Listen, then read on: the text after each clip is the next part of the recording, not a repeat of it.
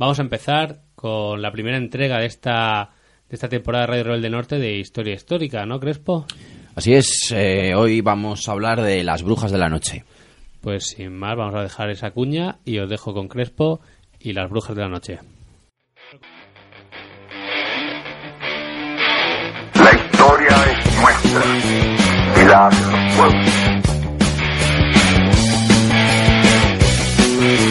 La sección de historia de Radio Rebelde Norte. Estamos en junio de 1941. La Wehrmacht invade la Unión Soviética dentro del marco de la Operación Barbarroja.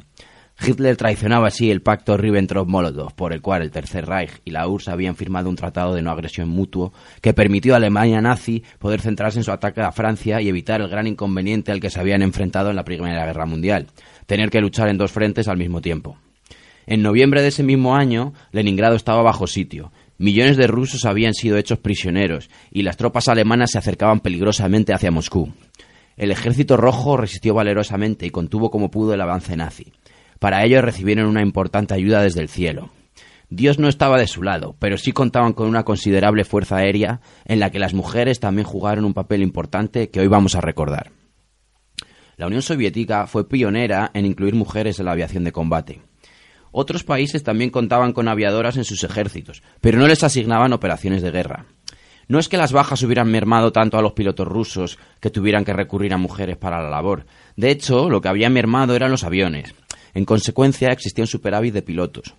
Tampoco se trataba de propaganda soviética por la igualdad de género. En gran medida, esta participación femenina en la lucha aérea fue obra de Marina Raskova. Marina estaba llamada a ser cantante de ópera, pero los caprichos del destino hicieron que terminase cualificándose como piloto. Pronto se convirtió en una celebridad nacional al protagonizar vuelos de larga distancia, cuando la aviación era todavía un ámbito en desarrollo. Por aquel entonces, la aviación se entrenaba y formaba en diversos clubes, de cuyos miembros en torno a un 25% eran mujeres. Una de sus hazañas más recordadas fue sobrevivir a un accidente al quedarse sin gasolina y pasar diez días perdida en mitad de la estepa rusa. Con estos credenciales, Raskova fue ganando influencia en el Kremlin y obtuvo el permiso de Stalin para fundar escuadrones voluntarios de mujeres antifascistas. Así nació el 588 Regimiento de Bombardeo Nocturno, al que las tropas nazis apodaron como Brujas de la Noche. En alemán, disculpadme mi acento, Nachthechen. Eh, compuesto este, este regimiento estaba compuesto exclusivamente por unas 400 mujeres, la mayoría muy jóvenes, entre 17 y 26 años. El resto de personal del regimiento, mecánicas, artilleras, etc., también era enteramente femenino. La principal labor de este comando era de hostigamiento y ataque. Actuaban por la noche, volando con los motores apagados dentro de las líneas enemigas, y sonaban, según sus rivales, como brujas surcando los cielos con escobas. Aprovechando el efecto sorpresa, atacaban al ejército nazi impidiendo su descanso y su sueño, así como destruyendo posiciones estratégicas. Jugaban con la ventaja de ser aviadoras muy hábiles y contar con máquinas de gran maniobrabilidad. Además, la velocidad punta de sus aviones era menor a la velocidad mínima que las aeronaves alemanas podían, reducir antes de perder el control. Es decir, las brujas de la noche pilotaban con soltura, mientras que los aviadores nazis tenían que luchar por no caer en picado. Podían llegar a protagonizar hasta 10 misiones por noche, ya que el hecho de solo poder cargar con dos bombas las obligaba a realizar múltiples viajes. El efecto que causaban en las filas enemigas era demoledor. Permanente ansiedad de no sentirse a salvo, miedo y todo ello unido a la humillación de ser atacados por mujeres. Incluso rumores, bulos y leyendas empezaron a circular entre la tropa. Estas mujeres tomaban pastillas y tratamientos que les otorgaban la visión nocturna de las gatas. Quizá por eso eran detestadas por los nazis. Los pilotos de la Luftwaffe que derribaban a una bruja de la noche eran condecorados automáticamente con la Cruz de Hierro. Bien, esta cuadrilla de mujeres llegó a volar 30.000 misiones a lo largo de cuatro años, lanzando un total de 23.000 bombas a las tropas invasoras alemanas. Lo que hace más impresionante su gesta es que la tecnología con la que contaban era mínima. Sus aviones eran unos biplanos Polikarpov Po-2, de los más lentos y también empleados para el entrenamiento y la fumigación. No tenían radares, solo mapas y brújulas. Estaban hechos de materiales frágiles y altamente inflamables, de manera que si eran alcanzadas por el fuego enemigo solían ser presas de las llamas. Y por si fuera poco, no llevaban paracaídas, con lo que cualquier accidente podría ser fatal. Las cabinas estaban abiertas, expuestas al frío, y a veces tenían que poner cojines en los asientos porque no llegaban a tener una visibilidad total. Incluso los uniformes eran precarios. Lo reformaban ellas mismas a partir de los, de los que los pilotos ya no usaban. Y las botas también les quedaban grandes. Quizá para conseguir un toque de identidad en este mundo masculino decoraban sus aviones, se pintaban los labios con lápices que usaban para señalar los objetivos de sus mapas y llevaban pañuelos distintivos.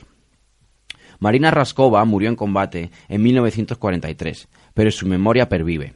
Junto con muchas otras compañeras fue condecorada como heroína nacional y en las cartas de la época se podían ver sellos con su efigie. Otra destacada aviadora soviética fue Livia Litviak, apodada la Rosa Blanca de Stalingrado, porque llevaba flores en la cabina de mando. Ingresó en el, ejército a los 14 años y tuvo que mentir sobre sus horas de vuelo para entrenar en combate. Cuentan que cuando capturó a un as del cielo alemán, este no se creía que el piloto que lo había derribado era una mujer. Pensaba que los rusos se querían burlar de él. También hay que destacar la figura de Nadia Popova, aviadora soviética de origen ucraniano. Empezó su, carrera en la aviación a los 16 años y, habiendo visto morir a su hermano en la guerra, ingresó en el regimiento de combate en cuanto Marina Raskova empezó a, reclutar aviadoras para lo que luego serían las brujas de la noche. Lo asombroso de su caso es que sobrevivió a, sobrevivió a, más de 30 accidentes aéreos. En uno de ellos, al regresar por tierra a las filas soviéticas, conoció a otro piloto ruso que acabaría por ser su marido.